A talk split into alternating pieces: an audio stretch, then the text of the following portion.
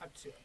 Hola, bienvenidos nuevamente a este espacio de encuentro entre el arte y lo social, la ciudadanía y lo comunitario, la juventud y la transformación. Hablemos de ciudadanía juvenil.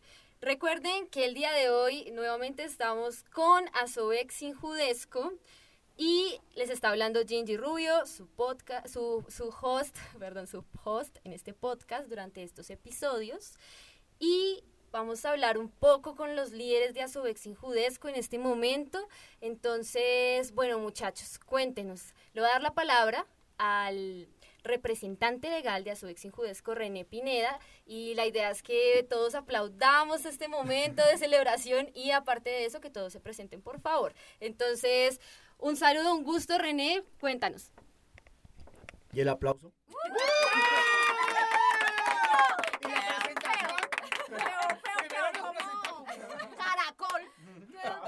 Bueno, estamos acá en, en el espacio de Sinjudesco Asobec. Somos una organización de base de trabajo comunitario que lleva más de 40 años y Sinjudesco es el heredero de un trabajo que empezaron unas mujeres hace más de 40 años en todo el sector con diferentes procesos como el Jardín Infantil Mafalda, la Biblioteca Comunitaria Manuela Beltrán y otros líderes que iniciaban su proceso. Eh, Vamos a, darle la palabra a uno de los fundadores de este proceso, Juan Carlos García, que nos cuente también. ¡Bravo! ¡Bravísima! Pero soy joven, me eh, mi nombre es Juan Carlos García, hago parte de el equipo de Sin Judesco a Sober. Eh, y llevo en este proceso más o menos unos 30 años más o menos trabajando. ¿Sí? ¿30? Sí, 30. ¿Tienes 38? Sí, eh, ¿no? Sí. Como 28 años. Y no, pues arrancamos ese proceso por, eh, por invitación de Esneda Cano, la fundadora de, una de las fundadoras de la Asociación de Vecinos Granjas de San Pablo, que junto con la CJ eh, quisieron crear o apoyar un proceso juvenil. Entonces así arrancó todo el proceso de jóvenes que pues en el transcurso de la entrevista pues les iremos contando. Le paso la cabina a mi compañerita. ¡Vamos, Cape! Bueno, pues...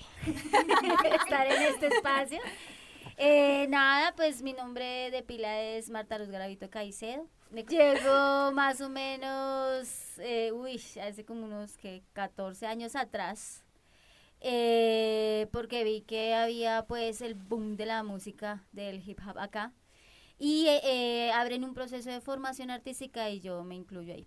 Hago mi proceso de formación y después pasamos también a hacer proceso de formación en, en escribir proyectos como tal y ahí em, arranco como con toda mi parte eh, social y cultural desde aquí. Cuéntanos, Capela, ¿y tú cuál es tu rol en, en Asobex Sinjudesco? Poquito.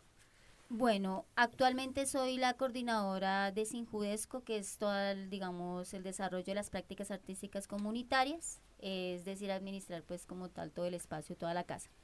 Pero hace cuatro años, más o menos seis meses, soy Eh, la coordinadora de la Biblioteca Comunitaria y Popular Manuela Beltrán.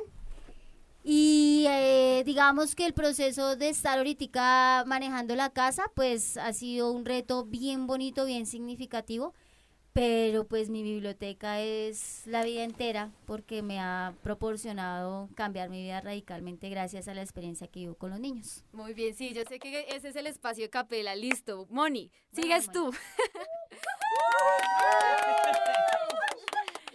Bueno, eh, mi nombre es Mónica Malagón, soy psicóloga, hago parte de este maravilloso equipo desde hace ocho años aproximadamente, full tiempo.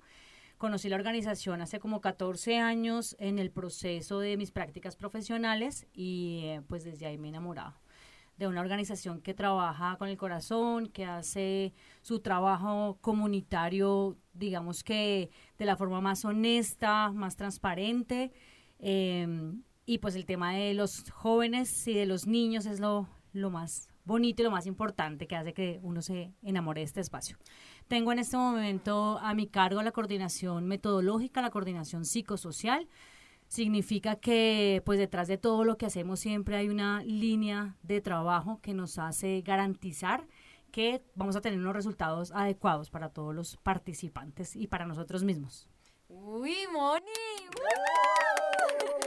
Ahora le cedo el espacio a mi compañera Sandra Mora. Llora que llora. Bueno, Morita, Bueno. cuéntanos. Mi nombre es Sandra Mora.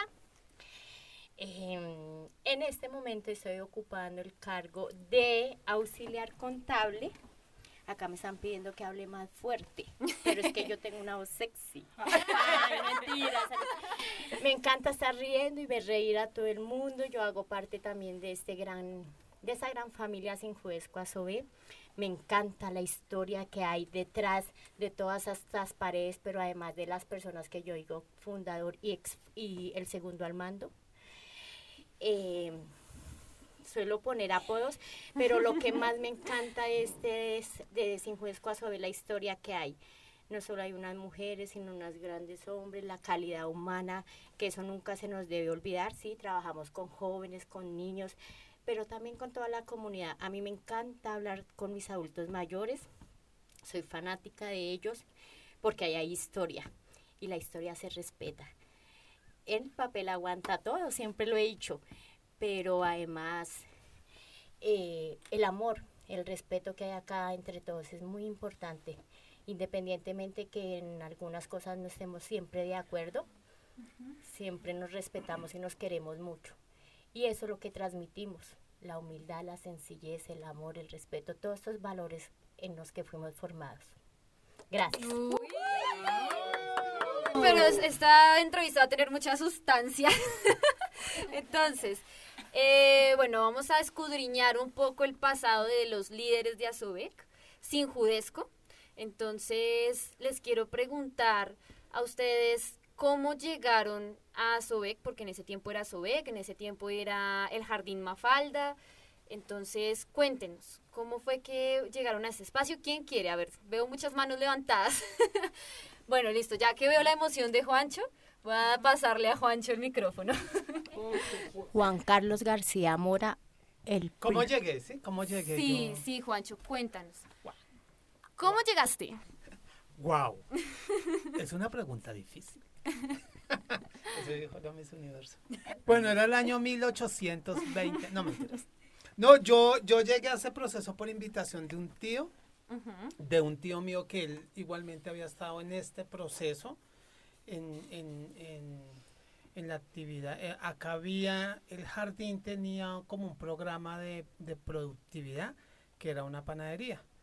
Y Esneda había, bueno, pues Esneda y el jardín, ellas habían creado como ese programa para involucrar a jóvenes. Siempre, siempre, Esneda siempre tuvo como, como esa mentalidad de que el joven estuviera ocupado, ocupado haciendo cosas, porque ella siempre tuvo esa convicción de que el hecho que uno estuviera ocupado estaba produciendo y no estaba, digamos, pensando, digamos, otras cosas o exponiéndose en la calle eso. Entonces, en ese, eh, así fue que yo llegué, yo llegué acá en 1991, que se creó, eh, se, se convocó para crear un proceso juvenil acá en la localidad, acá, perdón, acá en el barrio Granjas de San Pablo, porque pues estaba viendo mucha, estaba viendo mucho, mucha limpieza de los jóvenes y este sector siempre había, eh, siempre ha tenido un alto grado de consumo de droga. Entonces, un poco, digamos, ella por su preocupación, digamos, eh, con la ACJ, como les decía al comienzo de mi presentación, decidió eh, que se creara eh, ese espacio de participación. Entonces, vinimos muchísimos jóvenes, muchísimos jóvenes, y pues así yo arranqué el proceso. Ay, Ah, eh, primero empezó Juancho porque Juancho eh, fue una de las primeras personas que empezó a trabajar ya después más que todo con jóvenes. Entonces, luego de en esta historia cronológicamente sigue René Pineda. Entonces, René, cuéntanos, ¿cómo, cómo llegaste a este proceso? Eh, bueno, yo llegué a Sobec, creo que antes que Juancho, yo tenía dos años, me metieron al jardín en el ochenta y pico. Y seguí todo el proceso después de salir del jardín en, en danzas, en escolares, después ya conozco a Juancho en el grupo juvenil, ya después eh, trabajé inclusive en el jardín con todo el tema de, de como profesor de música, después en la biblioteca y construimos Injudesco con Juancho por acá como en el 2004 más o menos y con Chopper que no está acá y también que nos hace falta Michael que son compañeros fundamentales de este proceso. A quienes les mandamos un fuerte aplauso. Un fuerte aplauso, por favor, René, le bajamos el volumen del celular. Por favor, René, por favor. eh, sí, así es. Entonces, eh, recordemos que Asobec, en, en Asobec no solo está René, no solo está Juancho, Cape, Mónica, y Sandrita, sino que también está Chopper, que es una de las personas que también es fundamental en este proceso, y asimismo Michael también es muy fundamental. Entonces les mandamos un saludo y espero pues escuchen esto. y Johan también, Johan también hace parte del equipo, pero además tenemos un equipo que digamos que no está todos los días, estos somos los que estamos todos los días acá, pero están nuestros formadores y formadoras populares de las diferentes prácticas artísticas comunitarias, también tenemos eh, equipos y aliados externos que están las compañeras y compañeros de comedor comunitario, están las compañeras y compañeros que hacen parte de nuestro proyecto Conectarte. Entonces, además de las fundadoras que hacen parte del equipo del jardín. ¿sí? Mm, Entonces, mal contados, seremos unos veintipico de ASOBEC en este momento hasta octubre de 2021. Listo, sí, es, este es un equipo muy sólido, la verdad. Entonces, eh, continuando, eh, una preguntita, René. Primero fue, primero estuvieron en el Jardín Mafalda, se conocieron con Juancho, toda la cosa, toda la vaina, y después de eso ustedes deciden eh, estar en Junam, que es, fue un, un grupo de jóvenes, que fue un grupo de jóvenes, y luego de eso crearon a Judesco, ¿cierto?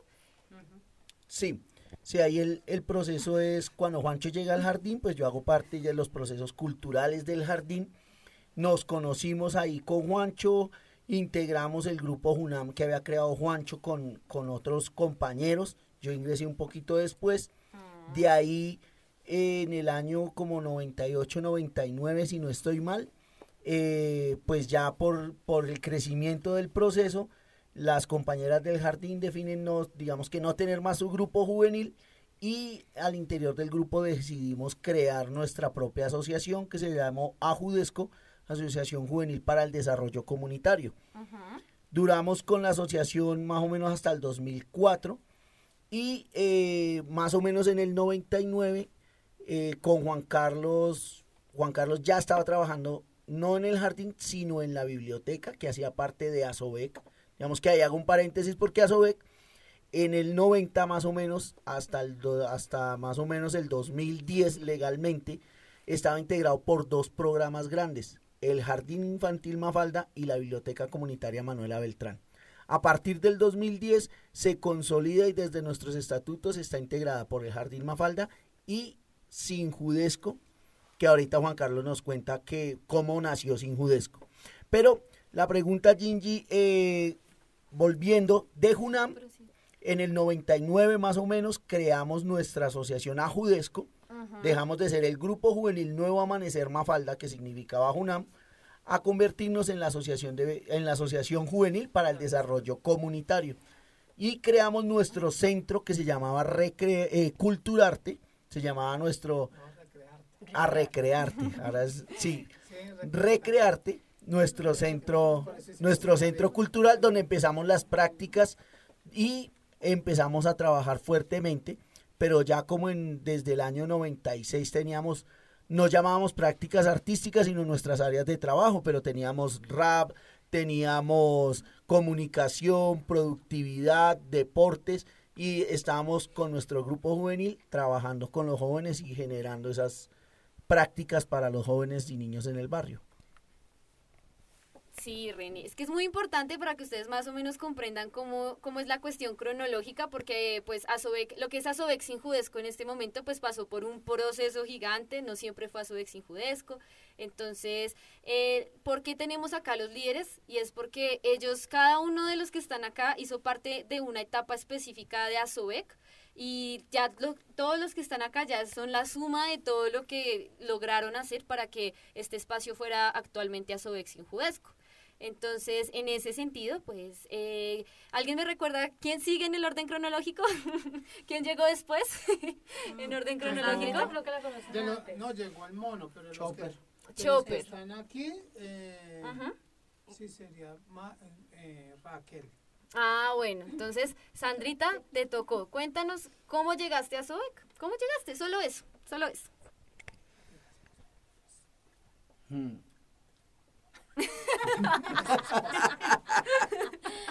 Fue la esposa. Y él fue de nuestro grupo, no lo niegue. Porque es el papá de su hijo. De los dos hijos. El fundador me dice Raquel de cariño, porque es mi segundo nombre. Pero bueno, no, no afecta. Yo llegué aquí, sí, por el papá de mi hijo. En, no me acuerdo en qué fecha, en qué año, pero el papá de mi hijo es uno de los, fue uno de los integrantes de este de proceso. del proceso. Y debido a él, eh, me invitaron con Juan Carlos García Mora, que por eso es que yo lo quiero tanto, él tiene mucha confianza en mí, a veces es de mal genio, pero yo lo quiero mucho. Importante. Y lo Ah. respeto demasiado, yo respeto mucho a los líderes, eh, a las personas que trabajan de corazón, que eso es lo más importante. Y llegué, llegué por estas dos personas, por el papá de mi hijo, que es una persona también muy especial, que creo que él debería también estar aquí porque tiene un corazón grande. Fue un, fue un, un proceso, Y a todos los demás. hizo un proceso, cumplir. eh, pero además por la persona que creyó, eh, fue una de las personas que creyó en esto. No, es que me Corte, corte, No, no, no, corte, no, no. Sandra, No, no, corte. Sandra, un paréntesis, es que compañeros, o sea, ya que me acaba de acordar. Sí, no, no importa. Nosotros este año en septiembre cumplimos septiembre, 30 sí. años. 30 años porque nosotros arrancamos Del en 1991. cada vez más buenos. 1991. No, quería decir que tenemos que... Bueno, Pues yo siempre... yo haremos una fiesta y los invitaremos a o todos los que escuchen este O podcast. sea, yo siempre digo que en septiembre, pero nosotros arrancamos fue como en mayo, junio. Pero fue en 1991. Porque yo me acuerdo que ese año yo era mayor. Mentiras, ese año yo tenía 10 años. Siga. Gracias, Juanchito, por esos 30 años, pero sí es muy importante recordar eh, a las personas que pasaron, ¿no? Es demasiado importante. Eh, y bueno, así fue mi llegada, estoy aquí, sí, hay momentos en que uno dice, eh, se quiere ir por el estrés, no de lo que se maneje, ¿no? Es, es, es que hay momentos y hay etapas, como pues yo me fui cuatro años, cuatro años de aquí, fui, vol- me volvieron a invitar, otra vez por la confianza de Juan Carlos García Mora y el resto del grupo, pero yo sé bien quién estuvo ahí al mando. y vuelvo y repito, eh, uno se queda porque cree, porque hay respeto, porque todavía tenemos esa humildad que falta eh, en muchas partes. Cuando nos escuchen y nos conozcan más allá, se van a dar de cuenta esa calidad humana y ese amor que tenemos, no solo por nosotros, sino por toda nuestra comunidad. Muchas gracias, muchas gracias.